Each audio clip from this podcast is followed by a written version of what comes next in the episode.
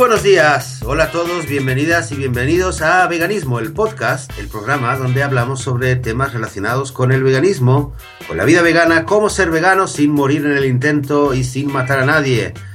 Como siempre, soy Joseph de la Paz y conmigo está Joan Boluda. Muy buenos días, Joan. Muy buenos días, Joseph. ¿Qué tal? ¿Cómo estamos? ¿Cómo ha ido esta semana loca?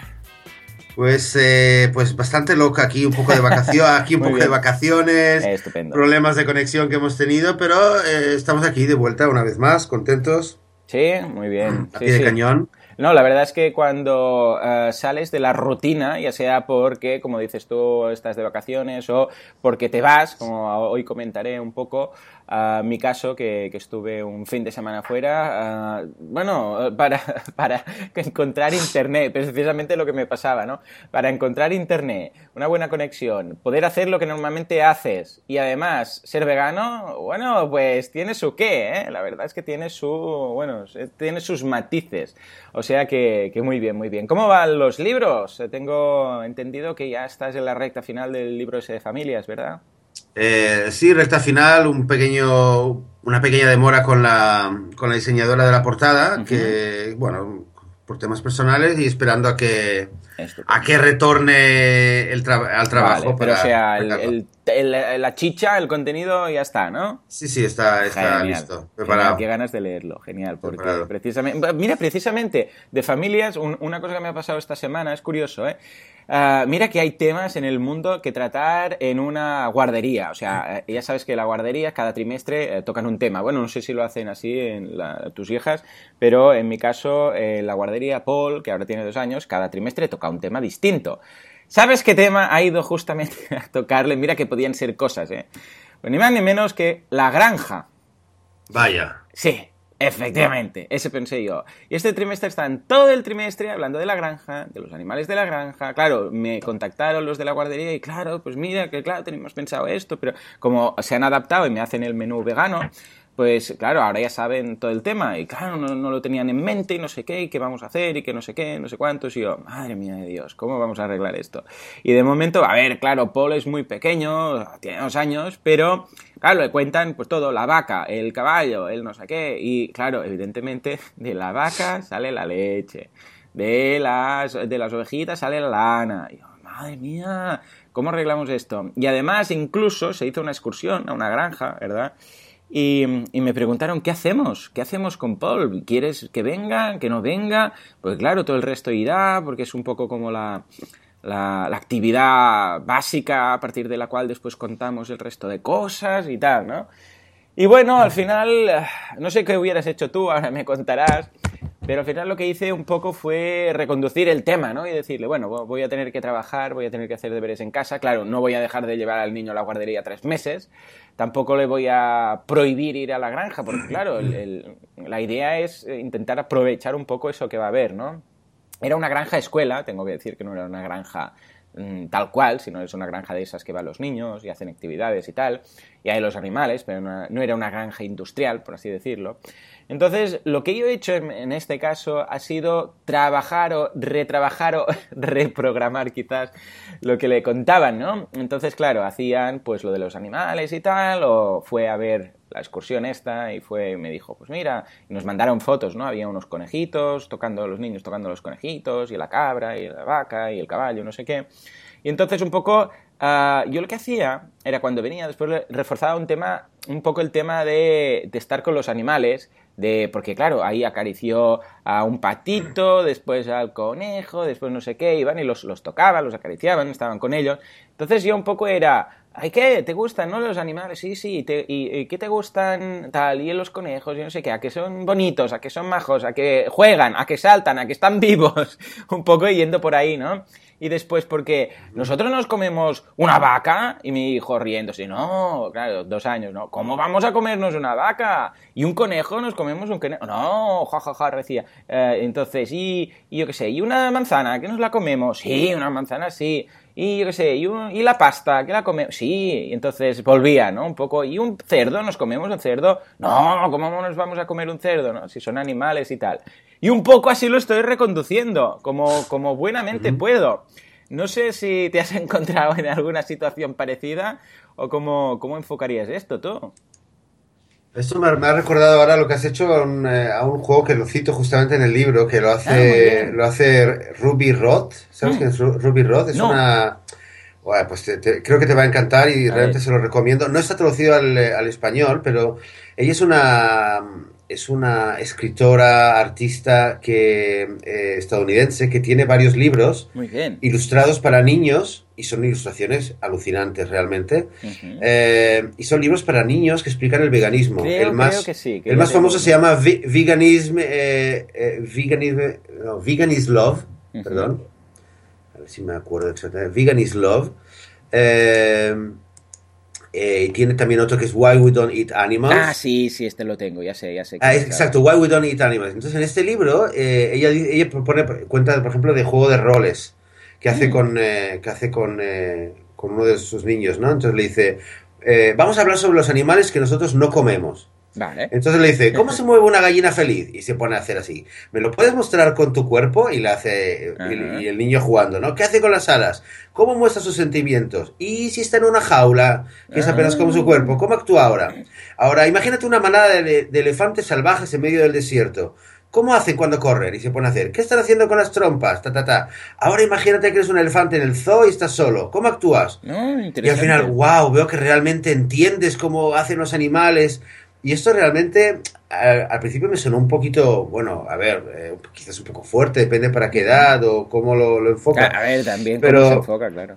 Claro, cómo se enfoca y también la edad, pero oye, te puedo decir que yo con mi hija lo veo esto realmente de eh, que una vez que lo pones las cosas sobre la mesa y, le, y se lo explicas a tu hijo o a tu hija em, abiertamente, ¿sabes? No pensando que es un niño pequeño, no lo va a entender a partir de los 3, 4 años, lo explicas realmente tal como es y el niño ya se lo adapta a su manera y él ya te lo va te lo va a reciclar, te lo va a empaquetar y te lo va a dar como tiene que ser, ¿no? Muy bien, muy bien. Y, mira, esto eh, hace una semana pasó, hubo por un error. Ellos tienen un, mm. en el, mi hija mayor en el parvulario tiene un, tiene un catering que les traen la comida, es una, en la escuela es toda vegetariana Ah, y, como no hay lácteos, o sea, de, facto es vegana. O sea, no declarada vegana, pero es, de facto vegana.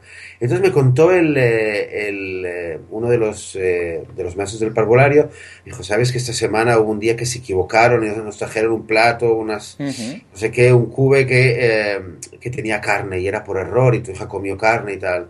Sí, sí, bueno, ya me enteré, bueno, mira, cosas que pasan y tal. Y luego salió una madre que llevaba como una como una pecera que había como, era, no sé si era, no sé qué, si era un, un bicho marino, la verdad es que no, no, sé, era, era tan pequeño que ni me acuerdo. Sí. Eh, y le digo, ¿y eso qué es? No, lo ha traído una madre y le dije, mira, que coma carne por error no me molesta tanto como que tengan aquí en el parvulario un, un acuario o un animal enjaulado, Exacto. todo el día jugando y se acostumbren, o sea, de verdad, prefiero que coma carne eh, por mm. error o, o, mm. casi no, incluso no por error, a que no eh, se enseñe que hay un animal en jaula y eso está bien. Sí, sí, sí, sí. Y entiendo lo que pueden pensar eh, los no veganos y hoy en eso de decir, ah, pues es un pez, y no sé qué, no sé cuántos, pero resulta que eso es precisamente lo que insensibiliza al, ese sufrimiento que puede tener ese pez que está ahí metido todo el día, el, pobre. y luego dices, eh, mira, si está ahí, pues porque no me lo voy a comer en el plato. O sea, quiero decir, eh, quizás es una etapa, a ver, eh, prefiero que ni uno ni lo otro, pero, pero quiero decir que a veces es más importante lo que les estamos enseñando. Y con tu hijo y la granja, pues pues sí, pues realmente es, es, un papelón. Y, lo conozco esto de muchos padres que de repente dicen, ostras, esta semana en el parvulario van a hacer esto y lo otro. ¿Y qué haces? Bueno, mira.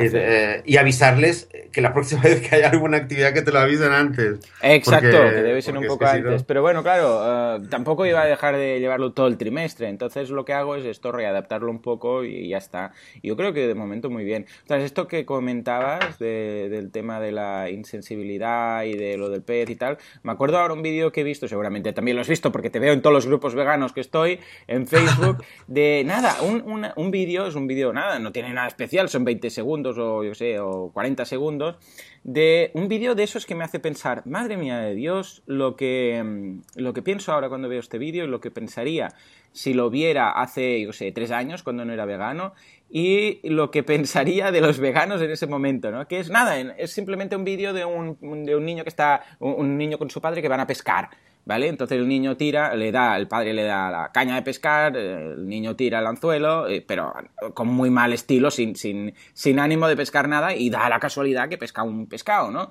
Y va, claro, el padre es, oh, qué bien, no sé qué, y el niño ahí súper contento, eh, como loco porque ha pescado una, no sé una trucha o no sé qué, entonces lo, lo, sacan, lo, lo, quita del, ¿sabes? del anzuelo, lo, agarra aquí por las, bueno, las agallas, bueno, ya sabes, ¿no? Por donde sea, normalmente agarran el pez, ¿no? el pescado, a la parte del cuello para entendernos, ¿no?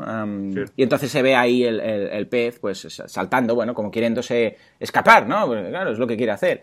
Y, ya está, es simplemente esto, ¿no? Es un vídeo que eh, salió porque, bueno, es muy emotivo cuando el niño se, se, se, pone tan contento por haber pescado, ¿no? Y esto estaba en un grupo y la reflexión un poco era, fijaros cómo lo mal que lo estamos haciendo, ¿sabes? De que, que incluso se está transmitiendo esta insensibilidad para los, en este caso para el pescado, que no deja de ser un animal, por, por muy raro que parezca mucha gente decir, oh, bueno, los pescados son tontos, están por ahí rollo los, los de Nemo, ¿no? No a Nemo, concretamente, que todo el mundo le tenía, tenía mucho cariño, por los pescados que a veces se veían ahí, que iban a lo tonto, ¿no? Recto, recto, sin pensar ni nada.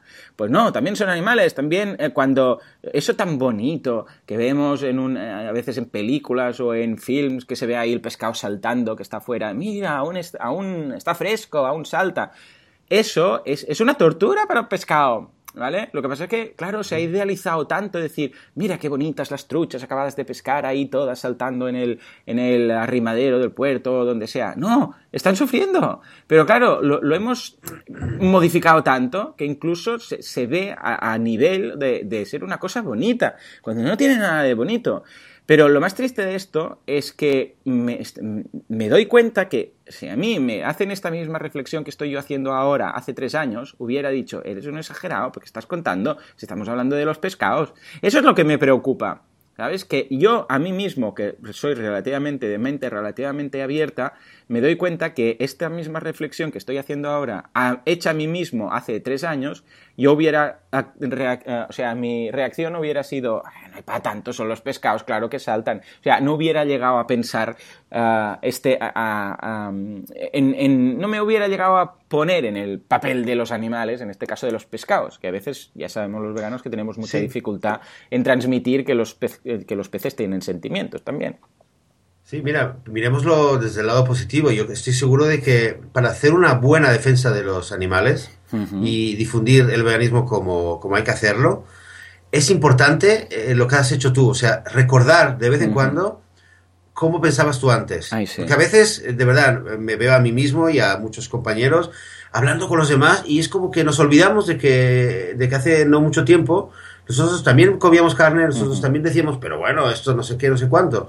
O sea, e, e, es bueno, eso que haces tú es, es importante, recordar cómo pensabas tú antes para poder eh, entender cómo piensan los demás y cuando vas a hablar con alguien y te dice, ah, pero los, oye, que el otro día me encontré una en, en, eh, en Yahoo, eh, ¿cómo es? Yahoo Answers. Eh, sí, alguien que preguntó, ¿los peces son animales? Es que lo puse en, una, en un artículo. en Yahoo Answers, bueno, es que tienes cada... Sí, no, y tiene, tiene miles de... Es que era, era, muy cómico y había gente que decía, no, no, son extraterrestres. Y hay gente que se lo respondía en serio. Pero quiero decir, es que es verdad, o sea, hay, hay muchas cosas que, que nos olvidamos de que de que si piensan, y yo también al principio lo pensaba, bueno, mira, la carne tal, el pescado es como que no me toca tan de cerca, no me, no me identifico tanto.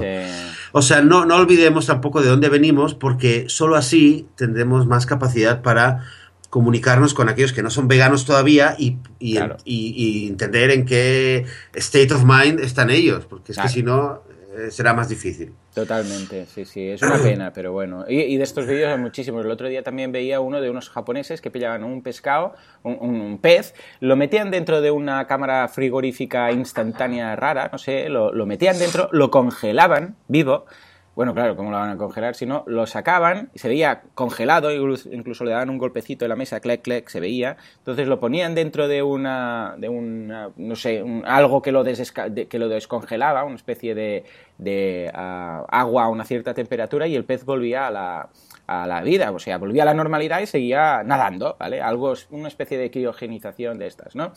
Ah, y yo pensé, madre mía, ahora lo veo como una barbaridad, porque pienso, este pescado lo que debe haber pasado, o sea, tú imagínate que te congelan, después te descongelan, o sea, el, todo lo que supone eso, pero también pensaba, hace tres años hubiera pensado, ¡hala, qué guay! ¿Sabes? ¡hala, qué guay! Mira, lo han congelado, ha quedado congelado, lo han tenido no sé cuánto tiempo, lo han metido en, esta agua y, ha vuelto. ¡Hala, qué chulo! Esto es lo que hubiera pensado hace tres años. Y la, la última vez que, bueno, y cuando vi este vídeo por, por, primera vez ya siendo vegano y tal, pensé, pero menuda salvajada, ¿no? Y también estaba en un grupo de estos. Cosas de estas que nos pasan, pues cuando cambia nuestra percepción, ¿verdad? Y el mismo vídeo. Increíble. En fin. Bueno, pues que mira, quizás, quizás es una es una buena introducción al, al tema que queríamos comentar hoy. Sí, es verdad. Vamos, que entre tanta, que tanta noticia y tantas experiencias eh, estas, últimas, estas, últimas, semanas, pues mira, eh, hoy queríamos hablar eh, de un tema que ya lo teníamos, lo teníamos hace tiempo ahí en la cabeza, el tema de la carne feliz o humane meat, como le llaman en, eh, en Estados Unidos, la, en español suena un poco peor, carne humana o carne, carne humanitaria, ¿no? La carne feliz los huevos de libertad y otros cuentos de hada, otras historias que, eh, a ver, que nos cuentan de que, bueno, es verdad, es que los mataderos, no sé qué, no sé cuánto, pero bueno, esta carne es una vaca que vivió feliz y no sufrió cuando la mataron y estos huevos son de gallinas que no están tan enjauladas o no están tan mal, etcétera, etcétera. Esto entonces, ¿qué pasa? Que, que, que eh, muchas veces muchos veganos al principio incluso caemos en estos dilemas. Hombre, es verdad, pero si no ha sufrido, no ha sufrido. Entonces, no sé, ¿tú qué tal, Joan? ¿Cómo lo ves este tema de la carne feliz? Vale, a ver, uh, personalmente, a, ver, carne feliz, a ver, que también tenemos que hablar de... Más adelante, si acaso, ya hablaremos de otro tipo de carne feliz, que es la carne esta que me comentabas antes de empezar el programa, ¿no? La carne uh, de laboratorio, ¿cómo se llama exactamente el término? Término oficial. En español sería carne de laboratorio. De laboratorio, ¿no? Vale. Eh, o carne cultivada. En inglés se llama culture meat, o mm. sea, sería carne cultivada. Pues, eh, claro, eh, entonces quizás ahí podríamos llegar a, verlo, ¿no? Pero el tema de la carne feliz es tan surrealista, es tan surrealista. A ver, yo estoy en el nivel, ¿vale? Yo ya me, pongo, y no, esto no lo digo normalmente, pero me pongo en esta situación cuando alguien me hace alguna valoración, yo pienso de, de este estilo, ¿no? De decir, bueno, pero la no sufre y tal, y cual, no sé qué, ¿no? Ah, vale, me imagino esto yo lo aceptaría, este argumento que se están haciendo, si habláramos de una persona humana, de un bebé. Es decir, no, mira, vamos a hacer carne de bebé, ¿vale? Unos bocadillos de carne de bebé, que es súper surrealista, es muy duro, ¿no? Es lo que estoy diciendo, pero uh, imaginémonos, ¿no? No, pero este bebé, tú no te preocupes, porque va a vivir, muy feliz en una granja, lo vamos a cuidar, le vamos a dar besitos, todo y tal, y durante estos cinco años va a ser estupendo, ¿no? Y ahora, en cinco años o en tres años, o lo que haga falta, entonces ya lo mataremos rápido, pim pam, indoloro, habrá vivido muy bien, lo vamos a despedazar, cortar a cachitos, no sé qué, lo vamos a empaquetar y entonces ya te lo puedes comer, ¿no? Porque entonces habrás sido feliz. Claro, esto que digo es una barbaridad, es, es, es, impensable y además cuando teniendo hijos aún me, me, me, toca más, ¿no? Y solo decirlo ya me queda el corazón, se me encoge el corazón, ¿no? Pensarlo.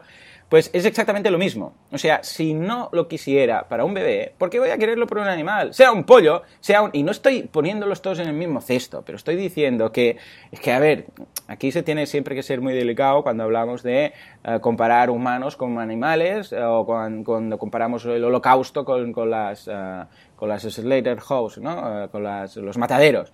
a ver, tenemos que ponernos al mismo nivel, tenemos que pensar a nivel ético, pensar lo mismo. Y ya, evidentemente que no, es, que no es lo mismo, pero para mm, nosotros marcarnos las pautas, para mí es lo mismo. Con lo que, evidentemente, ni carne feliz, ni lo que decíamos, ¿no? El otro día me decían los de la guardería eh, que, que me estuvieron comentando lo de lo del menú.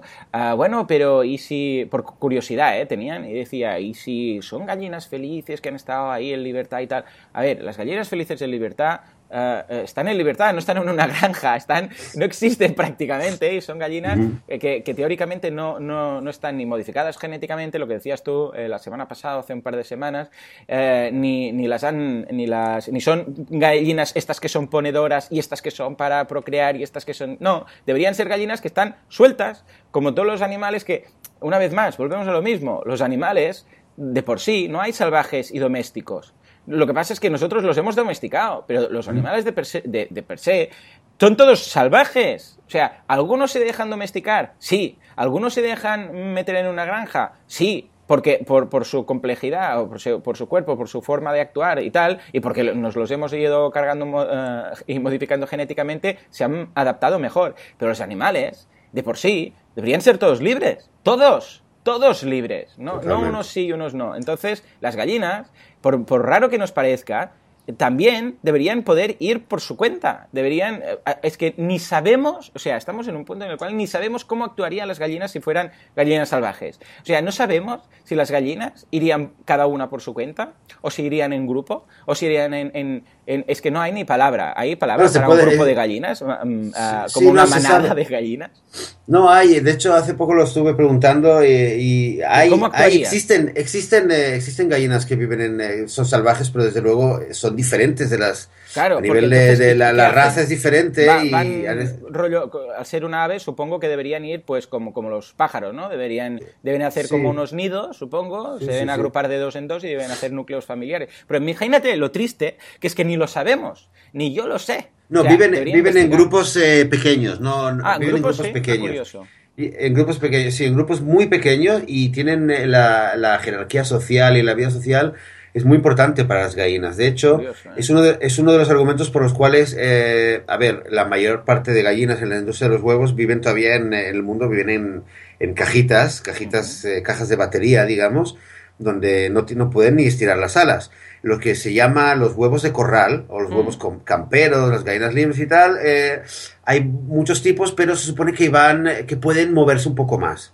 Algunas tienen tierra, pero la mayoría no tienen ni tierra, simplemente están en, como en un cobertizo y están miles de aves. Ahora, esto para una gallina es como, bueno, pues igual que para ti, imagínate estar viviendo toda tu vida en un, en un campo de fútbol con 10.000 hombres, ¿entiendes? Algo así.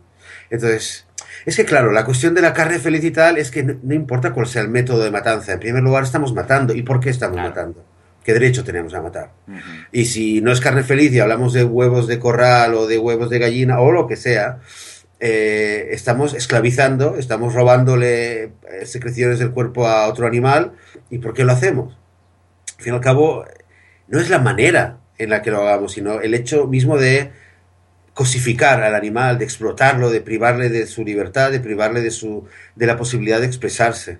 Entonces, ante la carne feliz, es que siempre, yo me veo a mí mismo siempre explicando lo mismo. Es que da igual si el animal si el animal, eh, si el animal es feliz y tal, o sea, eh, eh, volvamos a la base. ¿Qué derecho tenemos nosotros a manipular, a decidir el día en el que van, va a nacer, cómo va a vivir, dónde va a vivir, qué va a comer, qué va, qué, va, a pasar con, con su cuerpo o con lo que salga de su cuerpo, si hablamos de la, de la leche o de los huevos? Todas esas cosas, al fin y al cabo, es, o sea, ante la carne feliz y la gente y tal, es volver a, la base. ¿Qué derecho tenemos nosotros a explotar a otro animal? Y recordar que eh, todo eh, es una industria, ¿no? La industria de la, de la carne feliz y tal. Es una industria que, y eso es un tema delicado, quizás empezó en su momento por... Eh, porque hace varias décadas el movimiento por los derechos animales empezó también intentando mejorar las condiciones de los animales en un intento, digamos, positivo, honesto de mejorar las condiciones y que sufran menos los animales, pero en cierto, en cierto modo, eh, la industria lo ha llevado esto a un, eh, como era de esperar, a un lugar de, bueno, aprovechemos, quizás hay aquí mercado, hay gente que va a pagar más por comer carne, eh, de una ah, carne feliz. Entonces lo están llevando al lado de, mira, pues paga un poquito más y tienes tal, paga un poco más y tienes huevos de corral. Cuando en el fondo, entonces es importante analizar, analizar las las diferencias y las similitudes que hay entre, entre la industria de carne feliz y la de carne y la de carne normal, digamos. Antes dijiste algo del, eh, del holocausto. Sí, bueno, es lo típico, ¿no? Que se, tiene que ir muy con ojo eh, comparando ciertas cosas, pero es lo que siempre hace Gary sí. ¿no? Sí, sí, pues imagínate justamente en Israel, que es donde vivo, que el tema del holocausto es un poco más sensible, digamos, ¿no? Eh, y aún así es el argumento donde todos los... es el argumento que usan aquí eh, sin, sin cesar los activistas veganos. Y quizás es precisamente por osado el argumento que tiene tanto éxito, que toca una fibra que aunque causa un poco de rechazo a mucha gente, pero en el fondo, cuando luego lo piensas, fíjate, eh, a una cosa que yo no sabía, que le he aprendido hace poco, Himmler, hmm. Himmler era el comandante de la Gestapo. Hmm. ¿Vale? Himmler fue la persona que creó, la persona que empezó a idear y a planificar las cámaras de gas. Anda. ¿Cuál es la historia? Se ve, dicen que Himmler eh, estuvo presente una vez que eh, fusilaron a 100 judíos en, en alguna zona de, de Polonia, al parecer. Los fusilaron. Y Himmler casi se desmaya. Madre mía. Eso según la Jewish Virtual Library, eh, hay un documento que lo cuenta, un documento de la- del ejército alemán. Casi, casi se desmaya Himmler de ver a 100 personas fusiladas y caer y que les tenían que cavar la cumba y tal. Y a raíz de este incidente, Madre mía. Himmler dio la orden de idear una manera de ejecución que sea más humana. Hostia.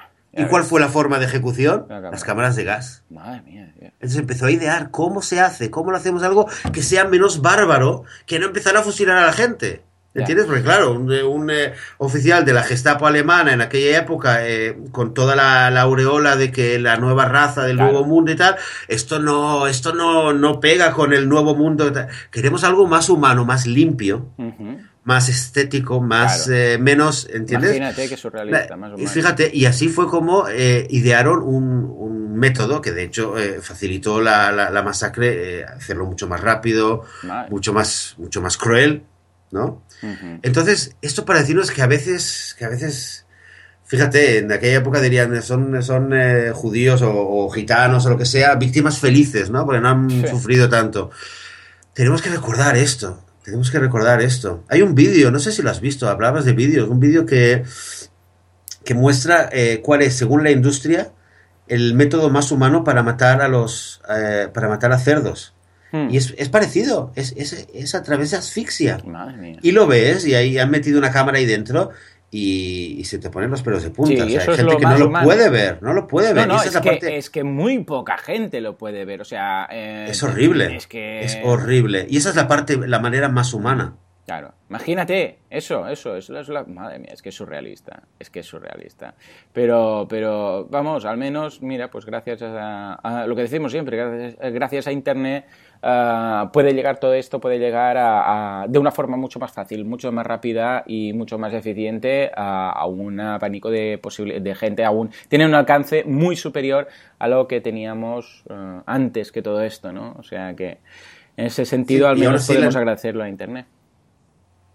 Sí, sí, es verdad. Pero bueno, no olvidemos que Internet es también de doble filo y también la publicidad y la propaganda, pues, la industria, la industria ganadera la tiene cogida de la mano, digamos. Ya, Y luego ves las publicidades, bueno, lo que dices tú, ¿no? La vaca que ríe, los, las gallinitas que dan vueltas por, eh, sí, por- Los huevos de corral. Si, si tú te pones a mirar ahora la diferencia y las similitudes entre la- los huevos que salen de, de la industria bruta, digamos, y la, y la industria campera o ecológica, te das cuenta que en el fondo, eh, en los dos lugares reciben pollitos que vienen del mismo criadero donde están eh, los, eh, las gallinas eh, seleccionadas genéticamente. O sea, es el mismo criadero que envía Vale. los pollitos recién nacidos a, eh, a las jaulas o al, eh, al, a la fábrica de huevos de huevos camperos, que de campero tiene muy poco, pero Claro. bueno. O sea, es, viene del mismo lugar. Luego, eh, al llegar, eh, lo primero que hacen en ambos lugares es pasar una selección de sexo. En ambos lugares hay el sexador, que le llaman, que lo mira y en cuestión de un segundo eh, determina si es macho o hembra. Y si es macho, en ambos lugares, Sí. sean huevos súper felices y de Sí, libertad, en ambos lugares a los machos van o a la trituradora o a la, o a la basura directamente. Mm, es, sí, sí. Es cruel a más no poder. Pero pasa en los dos lugares. En los dos lugares, a las gallinas eh, que, que han sobrevivido, o sea, que son, han sido elegidas para, para seguir y, y crecer y poner huevos, les cortan el pico. Con, normalmente es con una máquina ardiente de Sí. metal. Les cortan el pico, ¿por qué? Porque eh, para que no se, sean agresivas la una con la otra. Claro. Porque al estar en situación eh, de tanto estrés, Claro. incluso las, las que no están en jaulas, pero están con miles y miles de aves en el mismo lugar, les cortan el pico. El- con lo cual tienen que aprender a comer, tienen que aprender de nuevo a, a, eh, ¿sabes? Imagínate que te, te cortan los labios. Sí, sí, surrealista. Imagi- es, es surrealista. Eh, no tienen la posibilidad de proteger sus huevos. Eh, no pueden llevar una vida social normal. Eh, las gallinas, por ejemplo, para poner el huevo, tienen, tienen la tendencia a, a hacer como un pequeño hueco en la tierra. Hmm. Y además se limpian las plumas con la tierra. eso es de las, hablabas de las gallinas en libertad, ¿no? Las pocas Sí, que hay, exacto. que se han estudiado, han visto que las gallinas, eh, la ducha que hacen, un poco como los gatos y tal, lo hacen con la tierra, se revuelcan en la tierra para limpiarse eh, las plumas. Ahora, ¿qué hace una gallina que no está en, la- en libertad? Si está en la jaula, se, se frota contra la jaula y así acaba desplumada. Por eso muchas imágenes que hay de las gallinas en jaulas están desplumadas. Pero las que están en, eh, en, eh, en granjas camperas o ecológicas y tal, quizás no tienen las rejas al lado, pero es todo metal alrededor. Con lo cual también no tienen la tierra para frotarse. Es, es, o sea, todos los instintos básicos, naturales que puede tener un animal, se los estamos quitando. Claro. Sea ecológico, Sí. sea feliz, libertad, o sea, y sobre todo lo más importante, la gallina durante dos, tres años pone huevos, pero Claro. cuando baja, cuando, va, cuando baja la rentabilidad, Fuera. cuando baja la producción de huevos, esa gallina feliz, ecológica, entre comillas, en libertad, ¿qué hace? El mismo granjero la, eh, eh, la pone en un camión y la envía al mismo matadero, Exacto. donde el pollito, el mismo pollito que salió de la misma fábrica criadero, que han ido por, pero se vuelven a encontrar en el matadero. Es una estuvo enjaulada, la otra quizás no, pero eh, las, ambas llegan sin pico, ambas llegan desplumadas por no tener tierra al lado. eh, frustra- bueno, es, es una vida miserable realmente. Absolutamente. Y eso es feliz, ¿no? Esa es la, esa es la versión feliz. Imagínate. Sí, tú. esto lo contaba, en- en lo- hay un documental de, que, que lo comenta también Gary Yourofsky, que, eh, de un documental en el cual le hacen, eh, entrevistan cómo son eh, los, los huevos camperos y tal, y el mismo granjero en un momento eh, dice, sí, son gallinas muy felices, bien tal, pero todas tienen al final el día no feliz, él le llama el día no feliz, que son enviadas al matadero al fin y al cabo. Mm. Mira, ¿te acuerdas que hablábamos un día de, de la disonancia cognitiva, ¿no? ¿Te acuerdas? Hombre, hecho un programa sobre esto. sí, y yo, yo creo que en el fondo, en el fondo, vuelve a esto, vuelve, o sea, esto de la carne feliz para mucha gente de buena fe que dice, no, pero bueno, yo lo, al menos lo como así, es un intento de resolver esta disonancia. O sea, que todo Claro. aquel que es carnista Sí, y que sí, sigue creyendo en las pautas de la sociedad, que tenemos derechos, que la proteína, etcétera, etcétera, dice, bueno, yo, por, por lo menos, ¿sabes? Es un intento de resolver. O sea, de nuevo, en plan positive thinking, eh, pensemos, bueno, a ver, intentemos, aunque nos, nos, a mí me cabrea mucho, ¿no? El tema de la, de- de la propaganda, pero intentemos ver cómo alguien que te dice yo solo consumo es alguien a quien le importa y si le explicamos todo esto de que en el fondo no es carne feliz, no son huevos de libertad, te están tomando el pelo, eh, y si quieres realmente, si te importa realmente cómo están los animales, deja de explotarlos, es un punto que tenemos que aprender nosotros a aprovechar. Totalmente, totalmente. De hecho, es lo que nos toca, ¿no? Como buenos o sea, veganos, intentar hacer toda esta, toda esta lectura, toda esta bueno, evangelización del tema para que la gente vea que realmente la carne feliz es la carne que está en un cuerpo vivo. Y eh, ya está, para de contar, no hay nada más. No hay muertes felices, no hay ah, lo que decíamos, ¿no? Formas humanas de matar. Eh, formas humanas de matar es, es simplemente oxímoron. Es que no existe, no hay tal cosa. sí, totalmente. En fin, muy bien, muy Sí, bien. Pues mira, mira, aquí, aquí en el pueblo, por ejemplo, hay una eh, hay un, un vecino que tiene enfrente a su casa tiene un pequeño un pequeño terrenito muy pequeño eh, vallado Hmm. con una, con una caseta y eh, creo que te había contado, ¿no? De Beauty, de la vaca que... Sí, que sí, sí. Bueno, pues, bueno, Beauty desgraciadamente pues pasó a mejor mundo. Eh, ahora hay otro, hay otro ternero que está ahí.